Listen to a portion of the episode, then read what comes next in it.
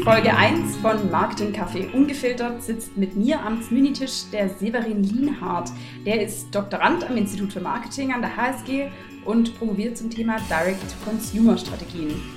Was es jetzt damit auf sich hat und was es genau bedeutet und womit er sich dann da auch beschäftigt, erklärt er uns ganz nun. Du hast auf LinkedIn Konsumgüterhersteller gesucht. Warum, Sevi? Ja, das ist sehr korrekt. Wir haben vor kurzem, also im äh, Oktober, haben wir auf LinkedIn nach Konsumgüterherstellern und Managern gesucht, die unsere Umfrage ähm, ausfüllen würden. Im Kern geht es um das Thema Vertriebsstrategien von Konsumgüterherstellern im aktuellen Marktumfeld. Okay. Also was sind denn aktuelle Vertriebsstrategien? Was kann man sich darunter vorstellen? Genau, ähm, also wie man vielleicht, äh, wie bereits einige wissen, ich untersuche ja Direct-to-Consumer-Strategien von Konsumgüterherstellern und das ist eigentlich auch der Fokus dieser Umfrage, die du ansprichst. Und wir haben eigentlich gesehen, dass gerade jetzt in diesen verschiedenen Corona-Phasen dieses Thema von alternativen Vertriebsstrategien natürlich wieder aufgepoppt ist, weil ja etablierte Kanäle plötzlich nicht mehr funktionierten und die Nachfrage teilweise natürlich auf andere ähm, ge gewechselt hat.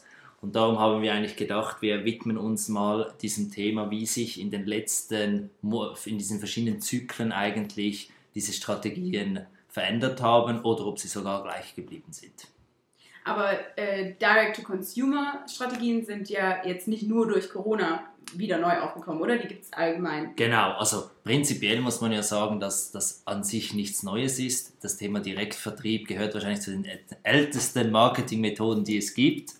Aber es ist natürlich schon so, dass jetzt äh, rund, man kann sagen, je nachdem, welche Quelle man liest, dass insbesondere durch das Internet eigentlich vor 20 Jahren dieses Thema natürlich neu aufgepoppt ist, weil es heutzutage äh, keine, kein Hindernis mehr darstellt, äh, direkt in den Kundenkontakt zu treten und direkt an den Endkunden zu verkaufen, da ich dir in zwei Stunden einen Online-Shop aufgesetzt habe. Und das wurde natürlich dann getrieben, dieses Thema zuerst durch sogenannte D2C-Startups. Also da gibt es bestimmte Beispiele, Casper oder Emma oder was weiß ich, die ja einfach einen Online-Shop aufgesetzt haben und so direkt an den Endkonsumenten verkauft haben. Und natürlich dieses Thema, wie bei vielen Themen, schwappt dann irgendwann auf die etablierten Hersteller rüber und das ist dort sicherlich heute eine strategische Option eigentlich als Vertriebskanal. Kannst du mal vielleicht ein paar Beispiele erklären? Also wer, wer macht es denn schon? Ja, also eben wie gesagt, es ist nichts Neues. Also ich glaube, viele von uns kennen Stores offline von gewissen Kleidermarken, Levi's, äh, Nike Stores, Adidas Stores. Das ist ja eigentlich kennen wir sehr gut. Wir kennen es aber auch von anderen Produktkategorien, wie zum Beispiel Lind Stores die haben das ja auch vor etwa, ich kenne die genaue Zahl nicht, aber äh, eingeführt und die fahren ja heute eigentlich ein Omnichannel-Konzept, also Online- und Offline-Store. Und da gibt es eigentlich x, x äh, Brands, die eigentlich im Markt sind und eigentlich D2C als Vertriebskanal neben anderen eigentlich auch betreiben. Wie beispielsweise Lind, oder? Das ist nicht nur, die haben nicht nur diese Online- und Offline-Stores, sondern natürlich die kann ich auch im Coop kaufen. Also, ja. Aber das heißt, es ist immer komplementär oder gibt's also oder ist es einfach für etablierte Hersteller meistens eine zusätzliche Option, oder? Genau, also es ist, es ist das Spannende am Thema ist eben, dass es sehr individuell ist, oder? Es ist ja wirklich von Marke zu Marke, von Markt zu Markt unterschiedlich, oder? Wir haben ja wir sehen, dass zum Beispiel Nespresso, die haben ja genauso gestartet, oder? Direktvertrieb, eigene schöne Boutiquen, Online-Shop etc. aufgebaut und die haben ja jetzt auch wieder, aber auch andere Kanäle hinzugefügt, wie beispielsweise, dass man im Car-Kiosk äh, Nespresso-Kapseln kaufen kann, oder? Also da gibt es schon beide Modelle, nur D2C oder eben auch natürlich integriert in verschiedene Vertriebskanäle. Und darum sage ich auch eben immer, es ist eine eine, eine strategische Option, die To-C-Strategien für einen Brand aufzusetzen, aber natürlich nicht immer die richtige. Beispielsweise, oder beispielsweise kann ich dir sagen, KitKat ist für mich ein schönes Beispiel. Wenn wir da in der Schweiz sind oder vielleicht auch in Deutschland, ja, das ist ein Schokoriegel, den kauft man ab und zu mal im Coop nebenbei, wenn man Lust hat, aber that's it. Hingegen, wenn wir sehen, in Japan ist er ganz anders positioniert, da gibt es ganze KitKat Stores mit verschiedenen Geschmäckern, Farben und was weiß ich. Also man sieht wirklich, je nach Marke ist es von Markt zu Markt anders, wie man mit diesem Thema D2C oder auch andere Vertriebskanäle umgeht. Aber du beschäftigst dich jetzt hauptsächlich mit etablierten Herstellern oder schaust du dir auch den Unterschied an? Zu Ge zum Beispiel diesen Start-upern, die nur das eine machen? Oder? Ja, also unser Fokus liegt eigentlich schon auf den etablierten Herstellern, aber natürlich muss man auch zum ein bisschen die gesamtheitliche Perspektive haben, diese D2C-Startups auch im Hinterkopf haben. Aber ja. der Fokus liegt schon jetzt wirklich auch, wenn wir zurückkommen auf diese Studie, liegt wirklich auf den etablierten Herstellern und ihren Marken und wie eigentlich jetzt, ja, wie das aussieht im aktuellen Marktumfeld. Und wie ist es bei, bei ähm, etablierten Herstellern? Also was sollten die tun oder was beobachtet man, was sie überhaupt tun im Moment? Genau, also das war, war, war auch ein bisschen ein Ursprung dieser Studie, dass wir sehen, dass ja D2C ist ein bisschen Hype. Der Hype ist wahrscheinlich jetzt ziemlich eher im Tal der Tränen, aber man sieht, oder? Dass für Hersteller das ist ein wichtiges Thema und sieht zum Beispiel Nike, die extrem auch das pushen, sich von Amazon zurückziehen und wirklich extrem auf dieses D2C setzen. Also es ist ein, ein aktuelles Thema. Aber die Frage ist ja schon jetzt gerade, wenn wir mal zum Beispiel den Dachraum oder auch nur Schweiz anschauen, es ist ein bisschen unklar auch aus unserer Sicht oder nur schon wie der Status quo so ein bisschen aussieht. Wir sehen gerade jetzt im Food, aber auch Non-Food extreme Abhängigkeiten von Retailern und dann ist es relativ logisch, dass ja, um aus diesen Abhängigkeiten rauszukommen, andere Vertriebskanäle eine Option spielen. Und darum ist eigentlich die Umfrage so gestaltet, dass wir einen Teil haben, wo wir diesen Status quo mal erfassen. Wie sieht das aus in der Schweiz rund um dieses Thema D2C? Und das andere ist wirklich, widmet sich diesen verschiedenen Zyklen, diese, diese Corona-Beschleunigung eigentlich oder auch Entschleunigung, je nachdem, kann ja auch sein. Ähm, ja, genau, das sind eigentlich wie zwei Komponenten, die wir hier untersuchen.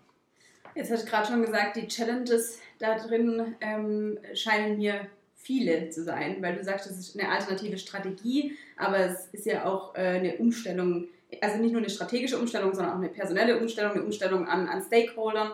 Was sind denn da, gibt es da schon Erkenntnisse, was so die Stolpersteine sind, auf die man Acht geben sollte? Genau, wir haben ja auch äh, schon in einer früheren Untersuchung eigentlich äh, uns ein bisschen der Frage gewidmet, ja, was sind dann die, die, die Hindernisse oder so in dem Bereich. Und ich glaube, aus Kundensicht ist es ja relativ logisch, wo das Problem auch liegen könnte, gerade wenn wir jetzt im Food-Bereich sind. Es will ja kein Mensch das Aromat auf der Webseite kaufen, die Lindschokolade offline und dann das dritte irgendwo sonst, oder? Wir wollen ja häufig Warenkörbe.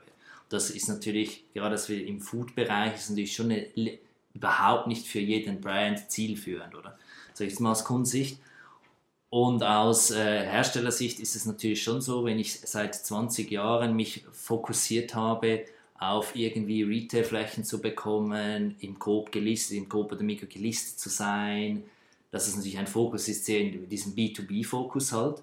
Und wenn ich jetzt switche auf, ich gehe direkt in den Endkunden Kontakt, entfällt ja der Intermediär und das stellt mich natürlich vor ganz andere ähm, Herausforderung, weil ich neue Kompetenzen mir aneignen muss, oder? Die vorher ja teilweise der Retailer gemacht hat, aber natürlich auch also für mich als Unternehmen, oder? Also ein Key Account Manager, der mit Coop verhandelt, das ist halt etwas anderes, als wenn der Kunde mir dann im Webshop schreibt, dieses Produkt kommt nicht an, ist nicht gut, Verfügbarkeiten stimmen nicht, was weiß ich, oder? Und das ist schon natürlich so ein klassisches Thema, oder? Wenn ich von einem B-Kunde zu einem C-Kunde gehe, ist halt gibt es viele, äh, viele Gemeinsamkeiten, aber natürlich auch Unterschiede.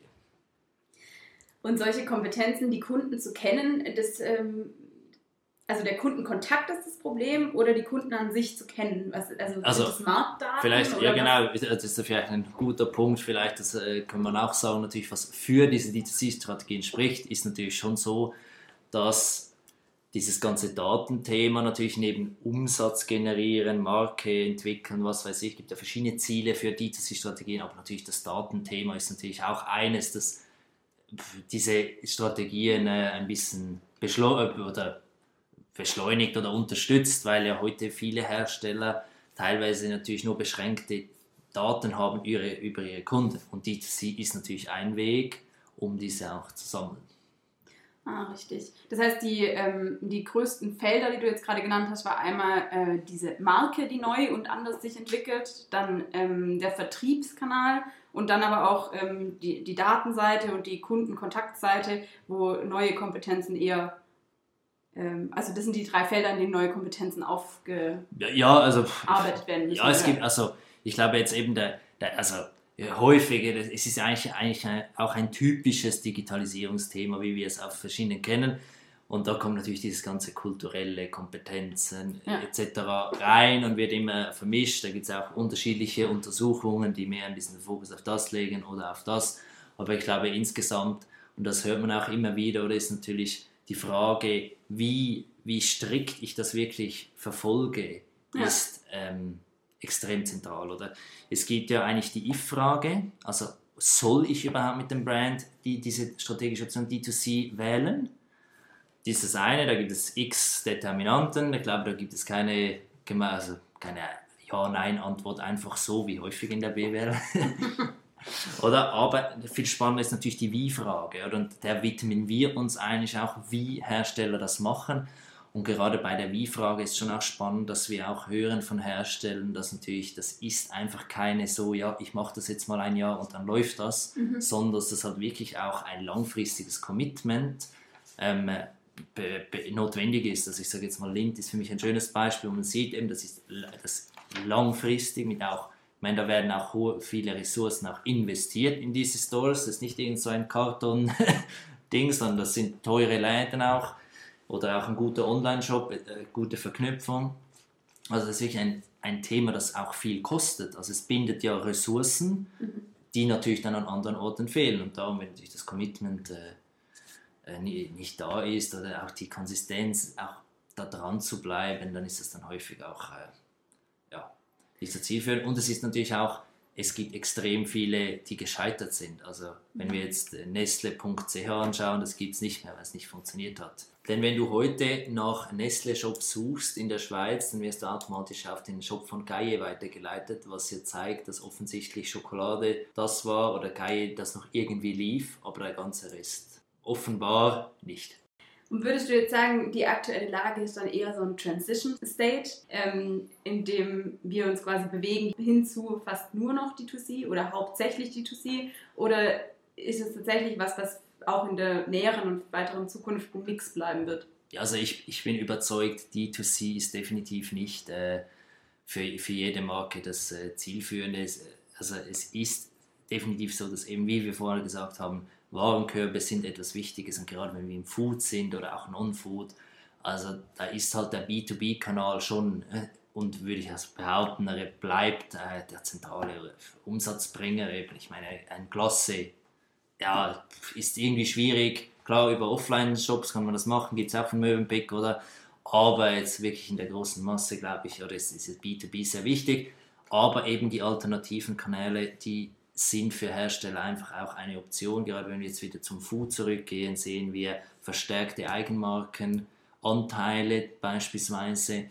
Und das bedeutet, dass Markenartikel weniger Platz haben. Kombiniert noch mit mehr regionalen Brands beispielsweise. Das heißt, für einen globalen Brand bleibt weniger Platz.